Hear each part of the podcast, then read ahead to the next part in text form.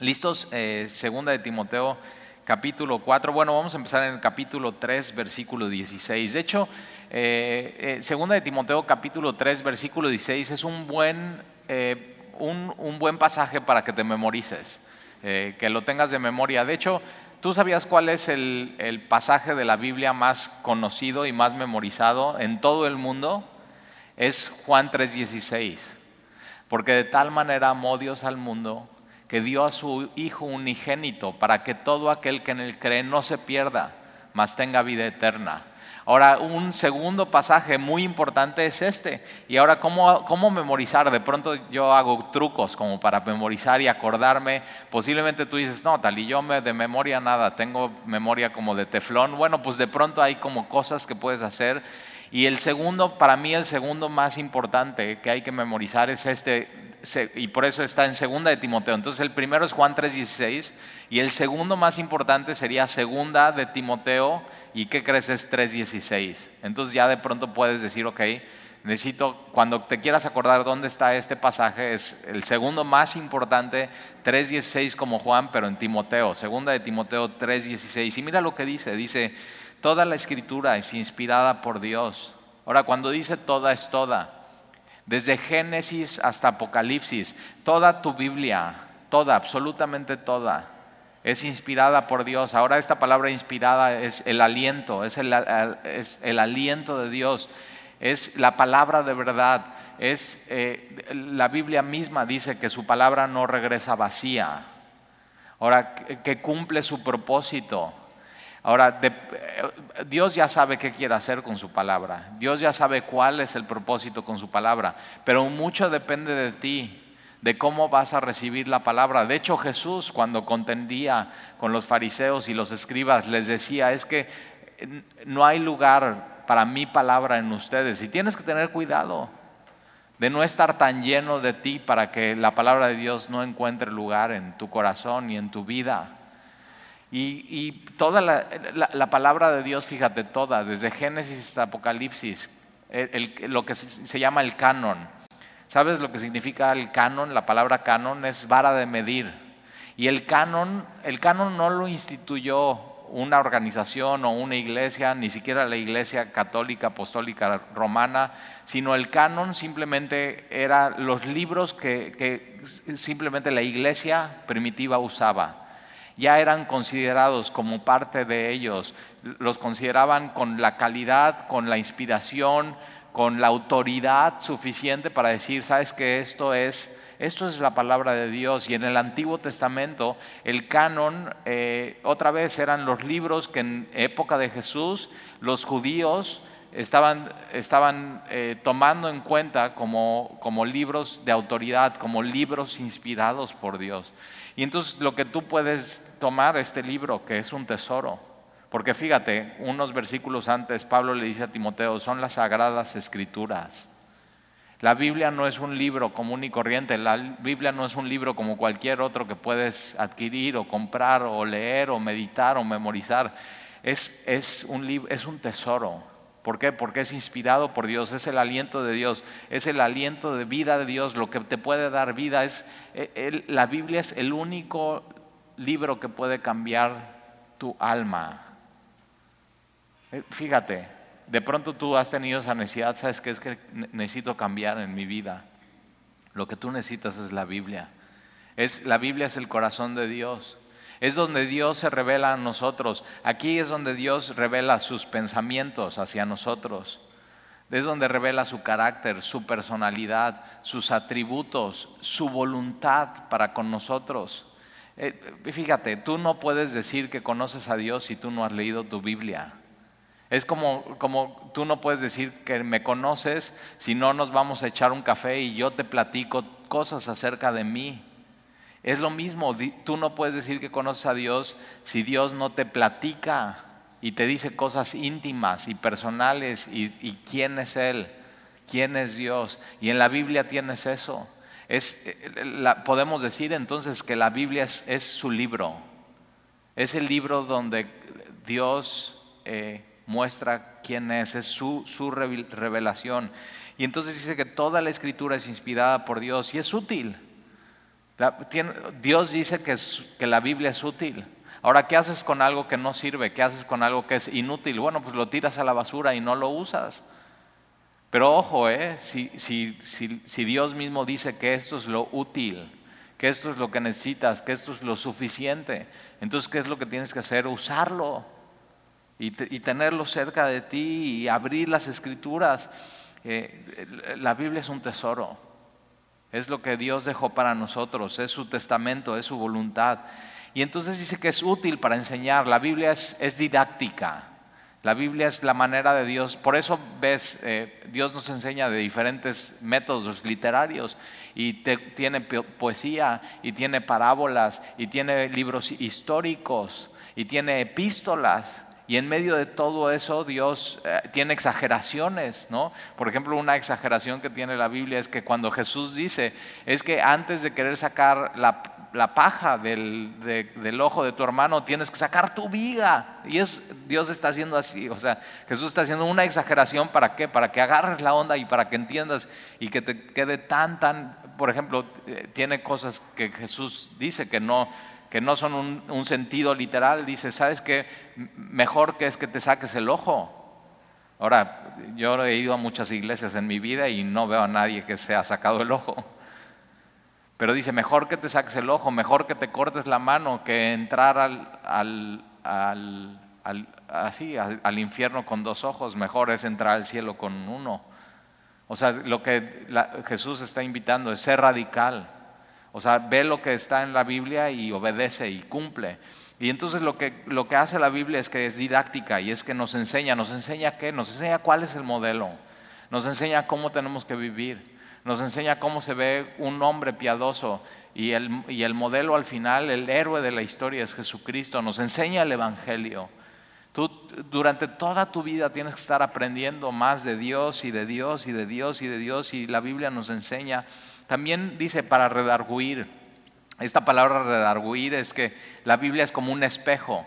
Entonces cuando tú y yo nos acercamos a la Biblia como las sagradas escrituras inspiradas por Dios y leemos la Biblia y estamos yendo verso a verso, de pronto nos muestra cómo somos. Y cuando, cuando nos muestra realmente cómo somos, eso nos lleva al arrepentimiento.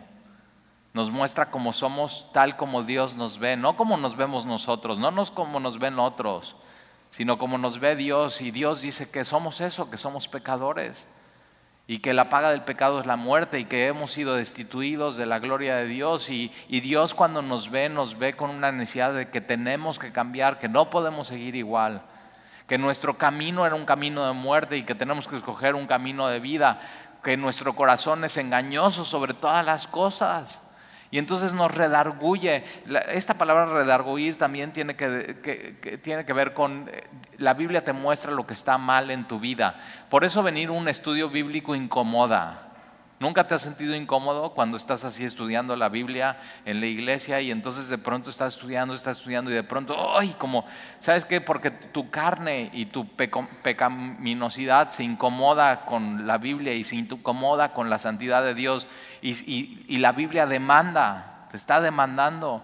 Y entonces de pronto te sientes así medio incómodo y, por eso cuando alguien viene a Semilla y no, pues nosotros estamos bien contentos aquí en Semilla porque nos sentimos cómodos.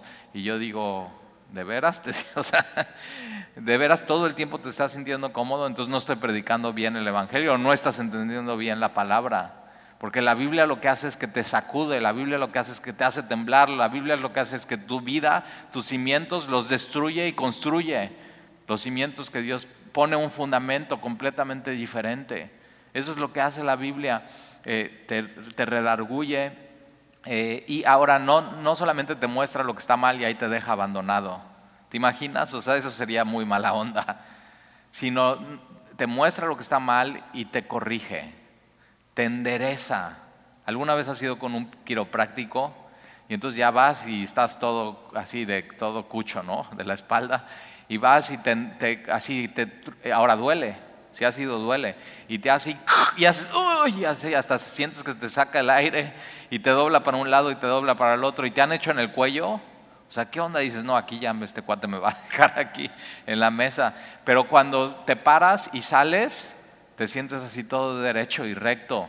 Y dices, oye, qué bien me siento, como que no sentía así. Y la Biblia eso es lo que hace, ve dónde estás mal y te endereza. Quiere que, Dios quiere que vivas una vida recta, justa, piadosa. Y entonces la Biblia lo que está haciendo es constante. Ahora, cuando sales del, cuando sales del quiropráctico, te dice, y tienes que regresar en un par de semanas, porque si no regresas te vuelves a enchuecar porque sabe el quiropráctico, o sea, ya te vio y dice, no, seguramente este tiene muy mala posición en la oficina, está haciendo así, con su celular está así, dobla el cuello, cuando maneja seguramente no va así, te conoce, ve cómo está sentado ahorita aquí en la iglesia. Y dice, y eso, la Biblia constantemente tenemos que estar regresando para que nos enderece y nos enderece y nos enderece y nos enderece, porque Dios nos conoce. Y Dios tiene misericordia y constantemente Él lo está haciendo. Y para eso es útil la Biblia, para corregirnos, para, y, fíjate, para instruirnos en justicia. Nos toma de la mano y nos lleva como un instructor, como un guía. Eh, porque el, Espíritu Santo mismo es el que hace eso. No solamente te muestra el modelo, no solamente te muestra dónde estás mal, no solamente te endereza, sino te toma de la mano y camina contigo.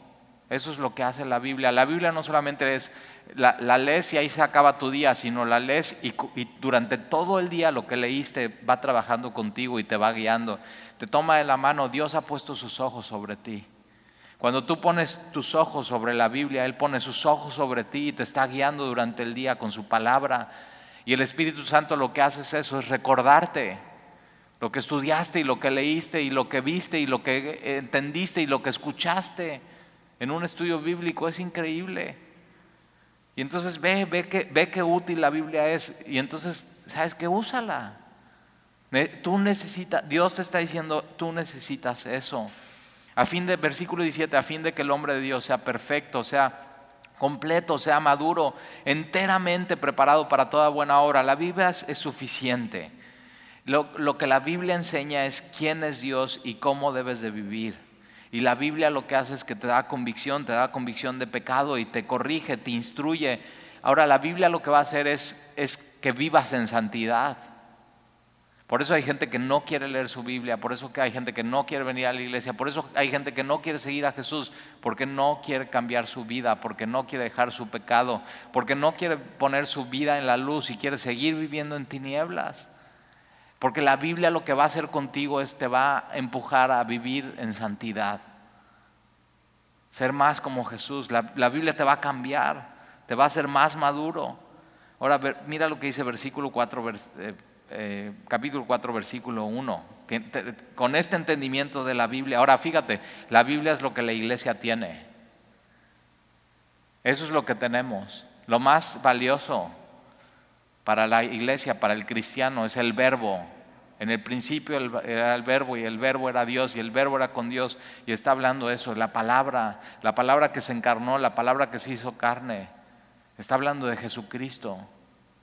Él es el verbo encarnado, Él es la palabra misma, Él es el que inspiró las, las escrituras. Él es el que en Génesis, cuando dijo sea la luz, fue la luz. Y su palabra tiene un efecto en nosotros. Ahora, hay veces que no entendemos cómo, qué efecto tiene y no lo vemos eh, luego, luego, pero tienes que confiar en Dios y tienes que saber que tiene un efecto.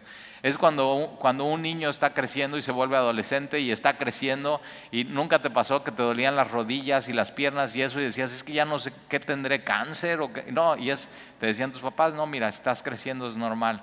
Ahora no entiendes cómo estás creciendo, pero estás viendo el efecto y la Biblia tiene un efecto en tu vida y estás madurando y estás creciendo y, eso es lo que tú y yo, es lo más valioso que tenemos para el cristiano la Biblia es un tesoro, porque entiendes todo, entiendes todo lo que hace. Es la, la, palabra de Dios, es la revelación de Dios, es el corazón de Dios, son los atributos de Dios. Entonces tiene que ser lo más así, lo, más precioso que hay en, en tu vida, la, la, palabra. Tiene que tener el, o sea, tiene que ser peso y máxima autoridad en tu vida, la palabra. Y entonces si entendemos eso, versículo 1 del capítulo 4, Pablo le dice a Timoteo, te encarezco. Eh, esta palabra encarezco es te encargo, un encargo. Ahora acuérdate, Pablo está en la cárcel por ser mártir, Está ya vamos a ver que su fin, él ya sabe, tengo las horas o los meses, o, o, sea, no, ni un año pasa, ya. Y entonces te tengo que encargar algo, lo más importante, Timoteo. Es un encargo, es un, es un encargo eh, solemne, es algo, es algo serio. Y tú y yo como cristianos y como iglesia tenemos que tomarlo en serio. Dios ha puesto algo en nuestras manos, nos ha dado un encargo, ha puesto algo que es mucho más grande que tu vida misma. Te ha dado un propósito, te ha dado un sentido. Y le dice, te encarezco delante de Dios y del Señor Jesucristo. Fíjate, es fuertísimo porque es, o sea, esto no es entre tú y yo, Timoteo. Esto es delante de Dios y del Señor Jesucristo. Te lo encargo y tienes que ser fiel en esto. Estoy poniendo algo en, en ti. Y al final, fíjate, te encarezco delante de Dios y del Señor Jesucristo que juzgará a los vivos y a los muertos en su manifestación, en su reino. ¿Sabes? Un día va a ser un juicio. Y Dios va a juzgar a los vivos y a los muertos. Ahora, no los vas a juzgar según sus obras, o sea, no es de que, a ver, tú cómo te portaste en tu vida y entonces por eso, por si fuiste generoso o no, si fuiste amigable o no, si fuiste buena persona o no, no, el, juicio de Dios será conforme al Evangelio de Jesucristo, es según lo que el Evangelio de Dios, ¿qué decidiste? ¿Cuál fue tu respuesta? ¿Decidiste seguir a Jesús o no decidiste seguir a Jesús? Eso es. O sea, va a ser mucho más fácil de lo que te imaginas. Y según tu decisión, entonces va a ser tu destino eterno. ¿eh? Por eso tan importante. Y entonces por eso, por eso es un encargo solemne, porque tiene que ver con la eternidad de la humanidad y de las personas y de las familias y de los niños pequeños, de los jóvenes, de los adultos, de los matrimonios, de los adolescentes, de los de, la tercera edad. Tiene que ver, eso es, muy importante porque un día juzgará a los vivos y a los muertos en su manifestación y en su reino. Versículo 2, fíjate cuál es el encargo, que prediques la palabra. Eso es. Tú puedes ir a muchos lugares y muchas organizaciones y muchas empresas y muchas asociaciones civiles donde te pueden enseñar matemáticas, ciencia, inglés, te pueden enseñar a surfear, te pueden enseñar a bailar, te pueden enseñar a cantar, te pueden enseñar a cocinar. Pero los que tenemos que enseñar la palabra es la iglesia. El propósito de la iglesia no es enseñar todas esas cosas que acabo de mencionar, sino el propósito de la, de la, iglesia es predicar, es proclamar la palabra de Dios. Esto es lo que Dios nos ha encargado a ti y a mí. Su palabra es un encargo solemne.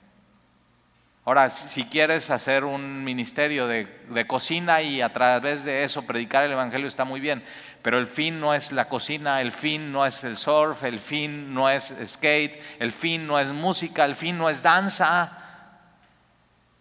El fin de la iglesia y lo que Dios nos ha encargado es su palabra.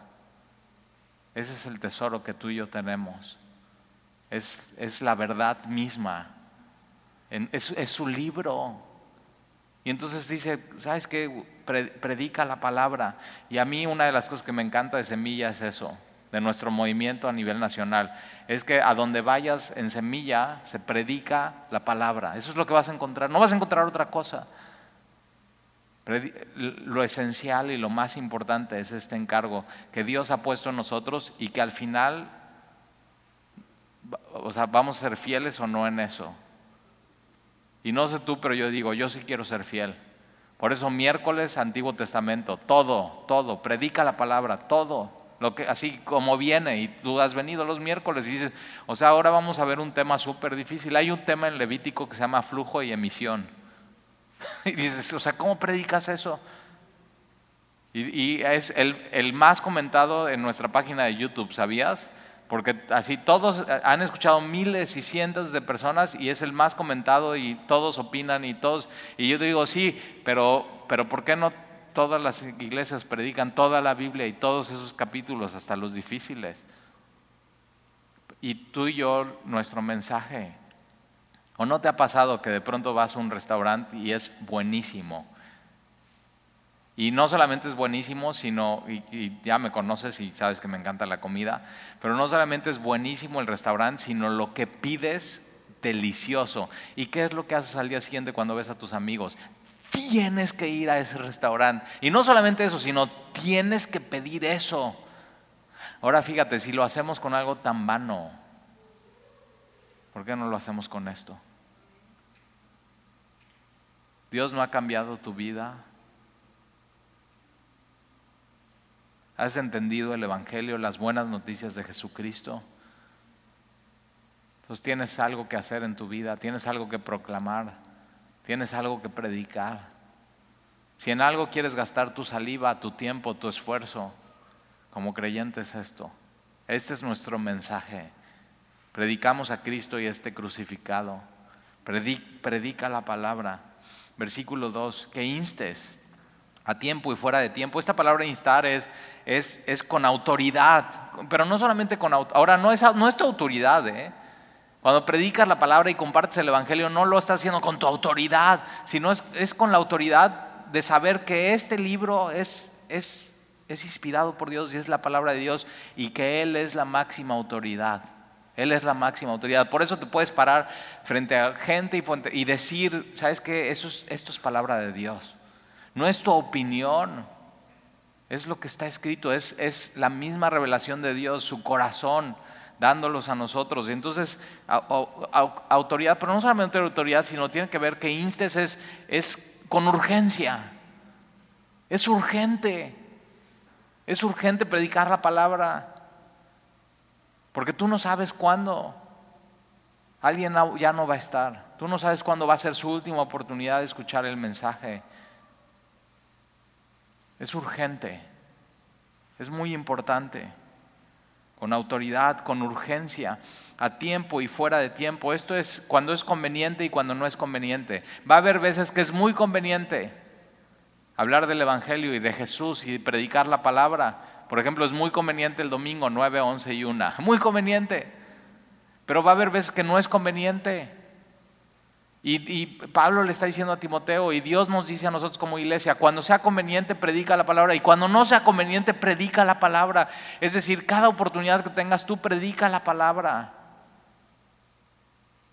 Cuando es conveniente y no conveniente, cuando es el momento de predicar la palabra y cuando no sea el momento, también predica la palabra.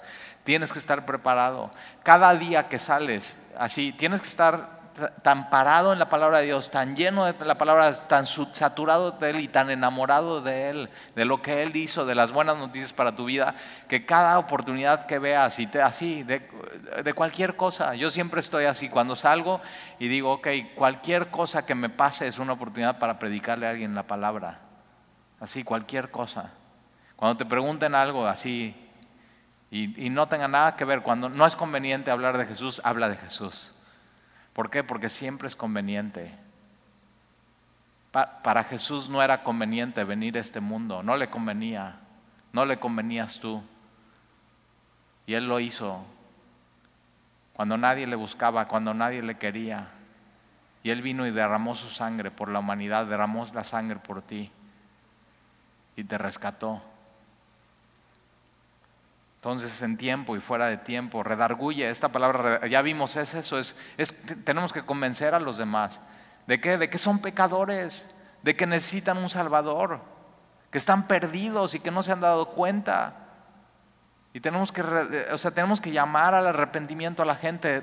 Esta palabra reprende es, es que, ayudarle a la gente a dar la vuelta en U. Tienes que dar la vuelta en U, tienes que cambiar, tienes que ver lo que dice la Biblia, exhorta. Esta palabra exhortar es animar.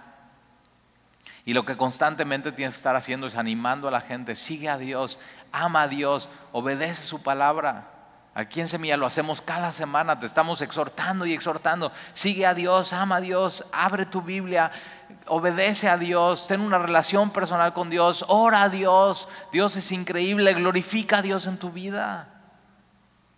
Una de las cosas que yo estoy esperando es eso, que en la vida de, Tony y de Clau y de Toñito y de Karel, después de cinco años, e, ellos, Toño llegó aquí a Semilla cuando apenas estábamos abriendo y estábamos en calle 7. Él no era creyente, pero fíjate, Dios me ayudó así a tener una urgencia con él, de, de, invitarlo y de decirle y de hablarle de Jesús. Y de pronto él decidió que Jesús era su Señor y su Salvador. Y mi, así, mi anhelo para ellos como familia es que en medio de esto ellos glorifiquen a Dios. Así, Señor, estamos en tus manos. Exhorta, anima, anima.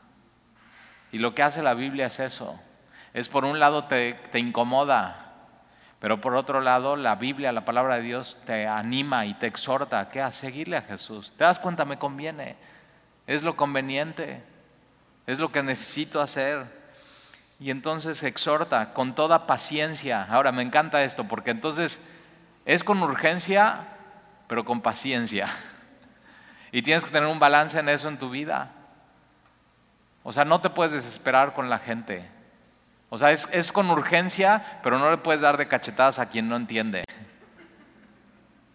Y una de las cosas que Dios me regaló con Toño, con Toñito, con Tony, es tener mucha paciencia y lo invitaba y le decía y le mandaba mensajes y le, y le contestaba sus dudas. Y, ah, y, un día así, nada más, ¡pum! ¡Ah! Se abrió la puerta de la iglesia y entró caminando. Y yo digo, valió la pena la paciencia, pero yo lo hacía con urgencia. Y fíjate, la urgencia, tienes que, tienes que. Y entonces hoy, ayer estaba yo pensando así, digo, fíjate qué importante fue la urgencia y la paciencia porque entonces hoy yo sé en quién ha Él creído. ¿Te das cuenta qué, qué diferente sería esta historia de Él con un derrame cerebral sin Jesús como su Señor y su Salvador? Y hoy su esposa se puede parar delante del doctor y decir, yo sé mi esposo en quién ha creído, entonces opérelo y que Dios le dé sabiduría y yo también creo en ese Dios. Ahí es donde, así en la prueba, y de pronto la palabra hace lo que quiere y con paciencia. Entonces tienes que ser paciente con los que no han creído. Tienes que ser paciente con los que todavía no agarran la onda. Tienes, o sea, la Biblia dice que el hombre natural no entiende las cosas espirituales. Entonces tú explicarle a alguien qué significa que no es por obras, sino es por gracia. De pronto no te, o sea, hay gente que le estás hablando de, cosas que tú ya entendiste y agarraste la onda y como si les estuvieras hablando en chino y en mandarín y lo más difícil. Y entonces tienes que ser paciente y paciente y paciente. Una de las cosas que siempre mi esposa y yo estamos recordando es, hay una estadística que un hombre o una mujer necesita escuchar en promedio siete veces el Evangelio bien explicado para que pueda tomar una decisión de seguir a Jesús o no en su vida. Entonces no, es de que ya, le, ah, no, pues ya le expliqué a mi comadre y no entendió y no quiso, entonces ya a volar, que se vaya al infierno. Con, urgencia y decir, hoy es el día de la salvación. Hoy, hoy, hoy tienes que tomar una decisión, porque no sabes mañana qué va a pasar. Hoy es el día de la salvación, hoy tienes que recibir a Jesús, hoy te animamos a que lo sigas, que lo escuches, que lo obedezcas, que le conozcas, que hagas tuyo este libro. Pero también paciente con los que no. Y, siempre acuérdate qué paciencia tuvo Jesús contigo. Él fue paciente.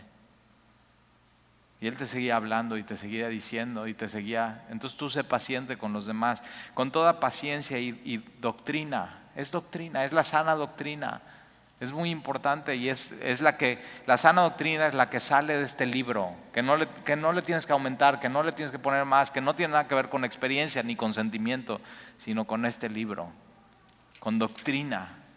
Versículo 3, porque vendrá tiempo cuando no sufrirán la sana doctrina. ¿Y cuál es el tiempo? Este es el tiempo. Este es el tiempo donde gente dice, ¿sabes qué? Yo no quiero sana doctrina.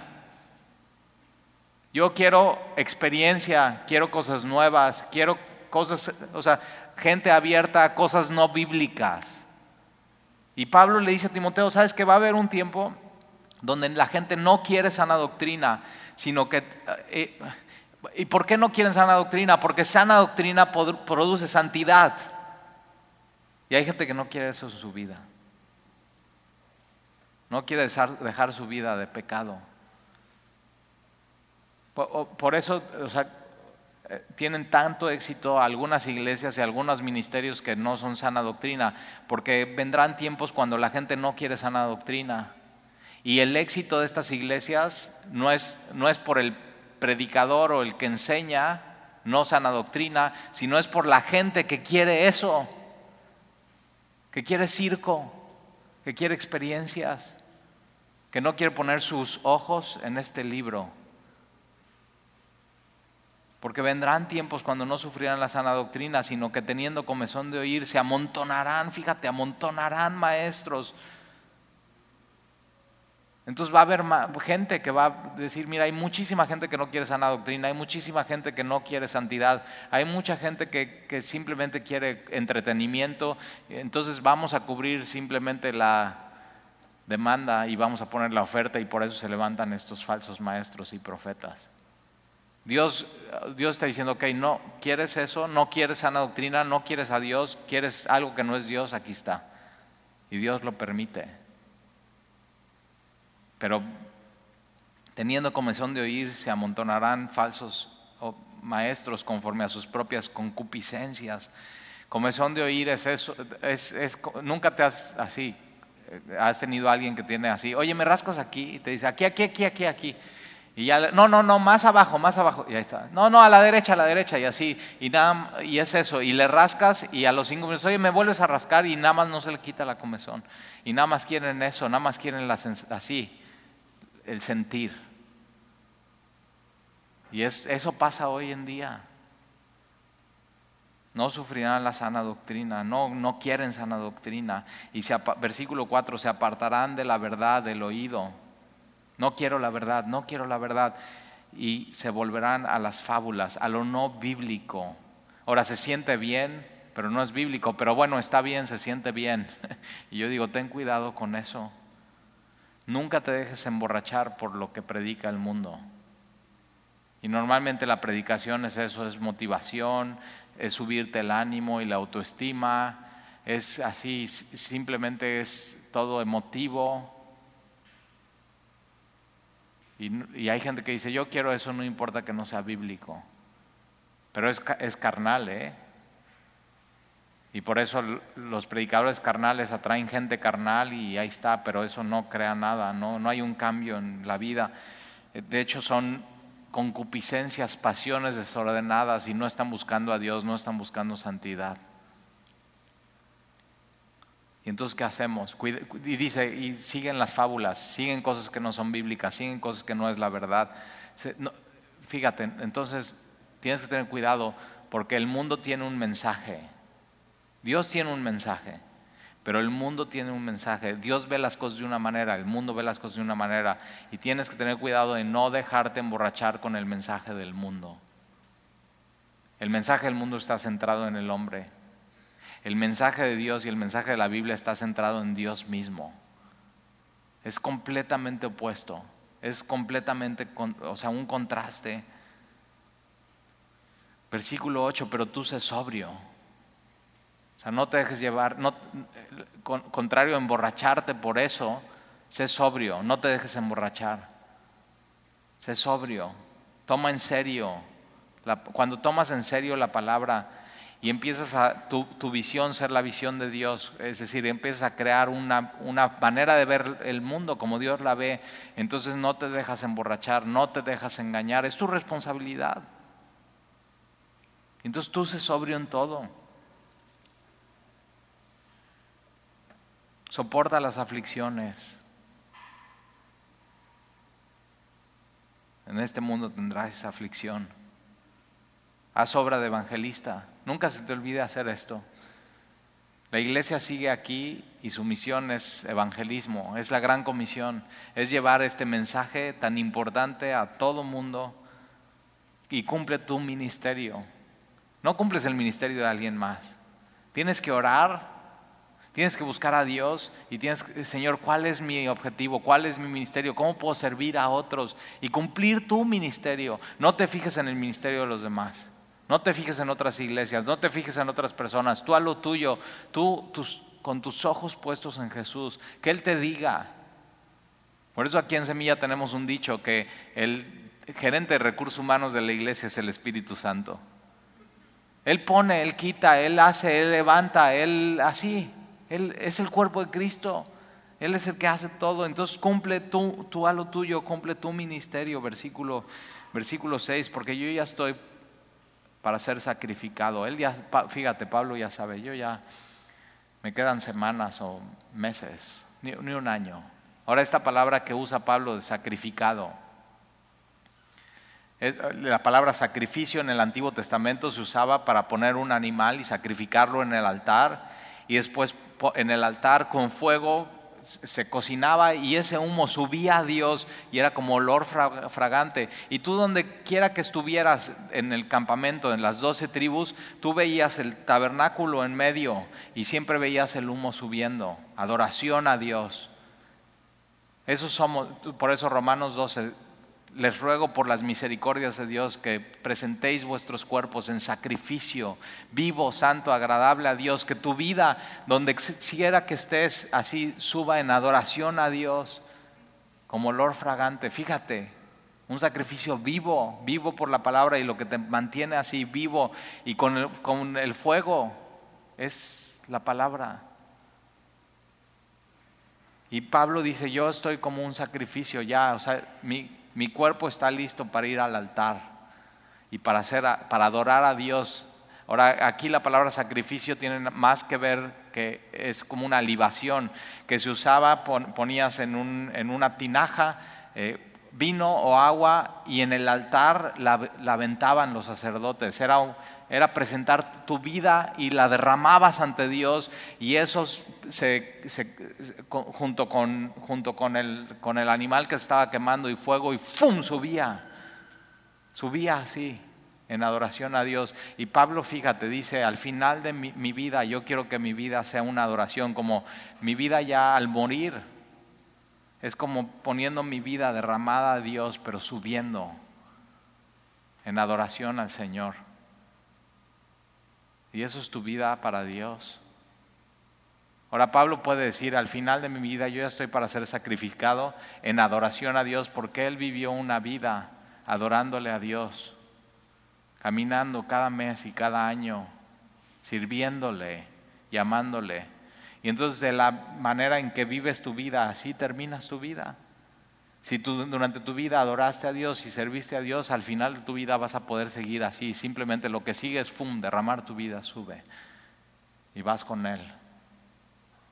Adoras a Dios en tu vida, pero también puedes adorar a Dios en el momento de tu muerte.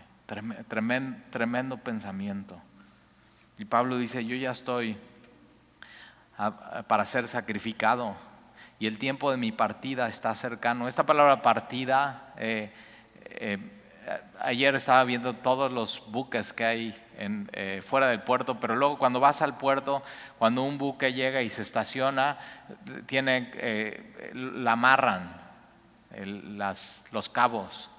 Y entonces esta palabra partida es desamarrar, así, eso es desamarrar. El tiempo de mi desamarre está pronto. Y Pablo así como un barco, él sabe, ya están desamarrando mi vida, la están soltando, para que él como un barco vaya a su casa, a su destino. Ve qué hermoso pensamiento.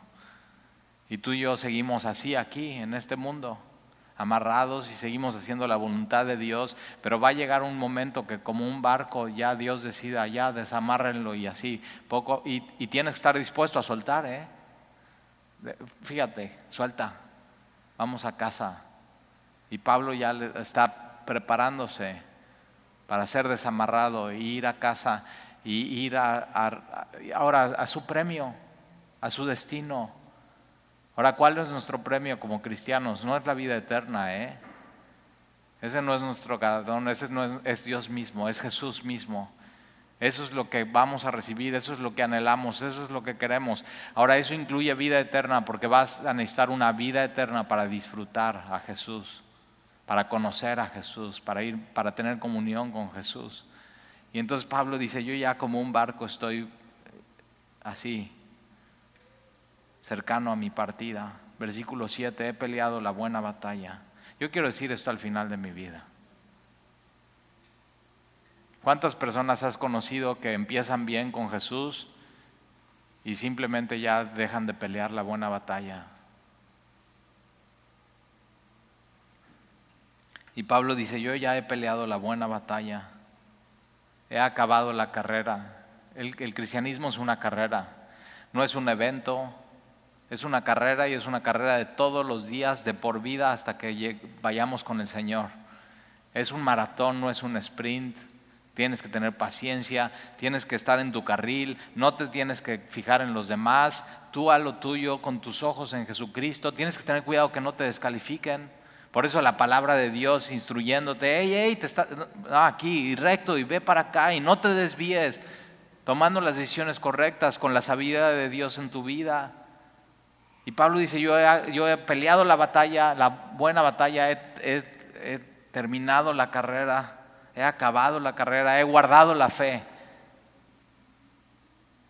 Y, yo quiero que tú termines así tu vida.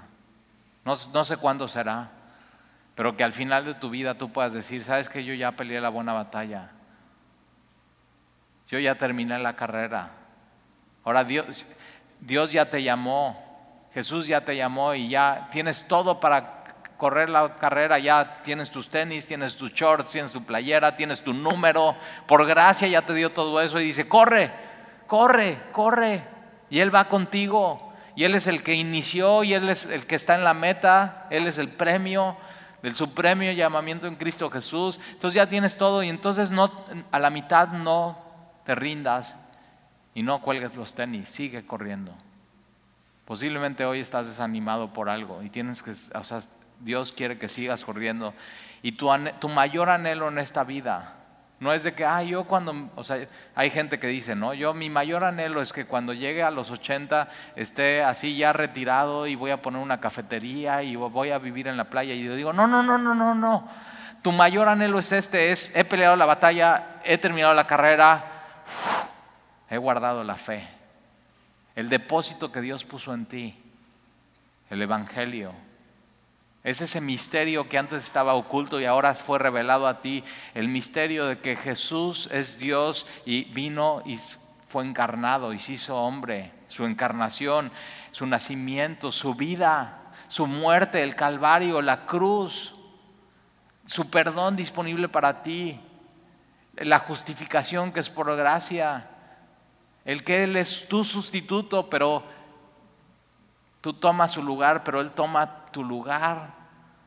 Él te hace justo delante del Padre. Y la obra que Él empieza de santificación, Él la va a terminar. Y, en Él vas a ser glorificado y vas a tener un cuerpo nuevo. Es ese depósito que Él puso a ti, el, Evangelio.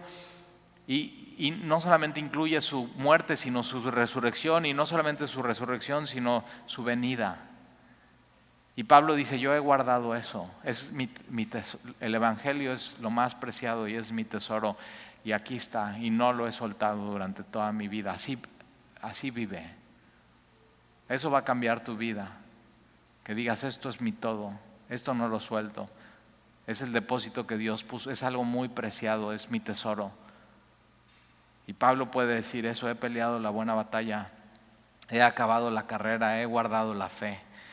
Por lo de, versículo 8, por lo demás me está guardada la corona de justicia.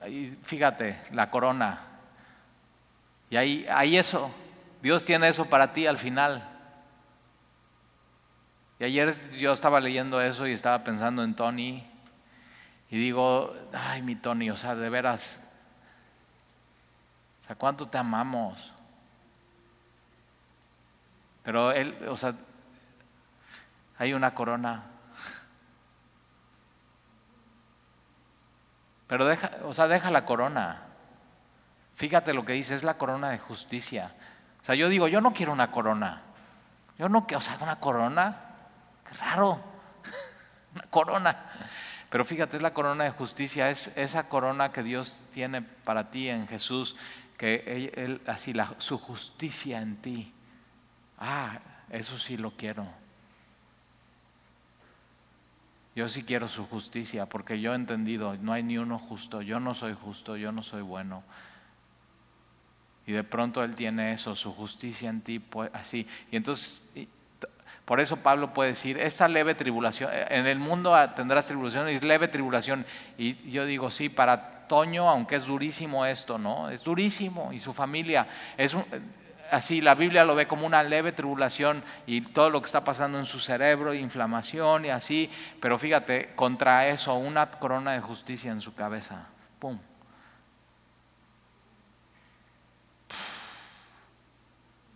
Y que Dios te vea justo por Jesús cuando estés delante de Él. Yo quiero eso. La corona, no tu justicia, su justicia en ti.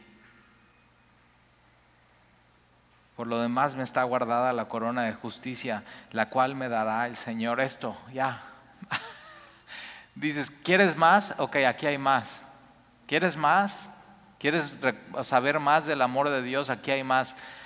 La, o sea, la corona incluye su justicia, pero también incluye quién te la va a dar. Te la va a dar Jesús. ¿Cómo será ese día? Donde por fin así, y va a ser tú y él solos, ¿eh? No va a haber nadie alrededor. Tú es algo, es algo personal. Por eso Jesús dice, o sea, tienes que beber de mi, tienes que comer de mi cuerpo y beber de mi sangre. Y todos están, ¿qué es eso? Porque cuando tomas algo se hace parte de ti y ya no se puede separar. Cuando comes algo se hace parte de ti y ya no se puede separar. Y Jesús dice, yo quiero eso. No quiero una, una religión, es, puedes ir a un lugar y salir y separar eso de tu vida. Pero Jesús si lo haces tuyo, ya nunca más lo puedes separar de tu vida. Ya es tuyo, es un depósito. Y entonces cuando estés delante de Él, cuando Él ya dijo, tú eres mío y yo soy tuyo. Y yo digo, tú eres mío Jesús y yo soy tuyo. Y Él dice lo mismo, sí, tal, y tú eres mío y yo soy tuyo. Ya, nos dimos el uno al otro. Es eso lo que Dios busca en nosotros. Y estemos así cara a cara con Él. Y Él con la corona de justicia y yo saber, esa no es mi justicia, es su justicia, me la va a poner. Y por fin ver su cara y que diga, Hola, Tali.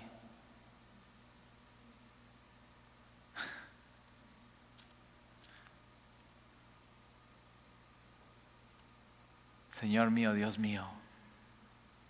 Así, ¿qué onda? Señor mío, Dios mío. Y su justicia en mí.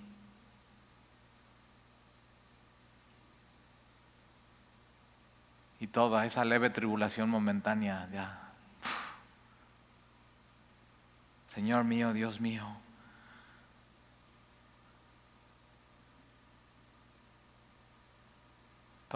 tienes que saber, es todo ojo le verá, ¿eh?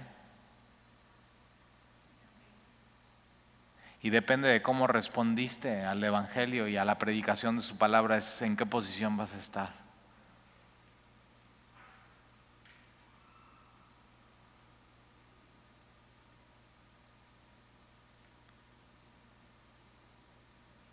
la cual me dará el Señor, juez justo, en, fíjate, en aquel día. El pensamiento del, cristiano no tiene que estar en el hoy, en el ahora, ni, ah, bueno, es que yo ya estoy esperando el día que ya nos dejen salir, estoy esperando el día que me quiten el cubrebocas, estoy esperando el día que me case, estoy esperando el día que, que tenga hijos, estoy esperando el día que me den un proyecto, estoy esperando el día que casi. Y no, no, no, o sea, tú tienes que estar esperando este día. Este día tiene un peso eterno. Que estés cara a cara delante del Señor. Tienes que vivir así, con un pie en ese día ya. Y, y, tu vida empieza a cambiar por completo cuando lo empiezas a hacer ese día, ese día. Ese es el día más importante de todos los días de tu vida. El día que estés delante de Él en aquel día. Y, no y Pablo dice, no solamente a mí, porque estás, oye Pablo, pero ¿y qué? No, no solamente a mí. Porque tú puedes estar aquí y decir, oye, está padre eso, ¿no? ¿Y, ¿Y yo qué? Bueno, no solamente a mí, dice Pablo, no solamente a mí, sino también a los que aman su venida. ¿Qué amas? ¿Qué amas en tu vida? Y Pablo dice, ¿sabes qué? Esto, este encuentro cara a cara, esta corona de justicia, este día en particular, está preparado para los que aman su venida. Que, no que van a amar cuando venga, sino que ya, ama, que ya amas hoy. Entonces fíjate, algo bueno que te está diciendo, algo bueno que puedes amar y algo que tienes que amar es, Señor, ven pronto. Señor Jesús, ven pronto. Ya quiero que vengas. Y es, es, el mayor anhelo que tiene que tener tu corazón hoy mismo. Señor, ya te, ya te quiero ver, ya te quiero ver. Y entonces eso cambia todo en tu vida, ¿eh? Ese anhelo cambia todo en tu vida. ¿Por qué no pides, Señor, dame ese anhelo? Quita todos los demás, quita todo lo que me estorba, Señor, y pon ese anhelo en mi vida, verte. Ese día que estemos cara a cara. Y entonces todo en este mundo y en esta vida va a guardar su proporción vas a ver, todo va a cambiar.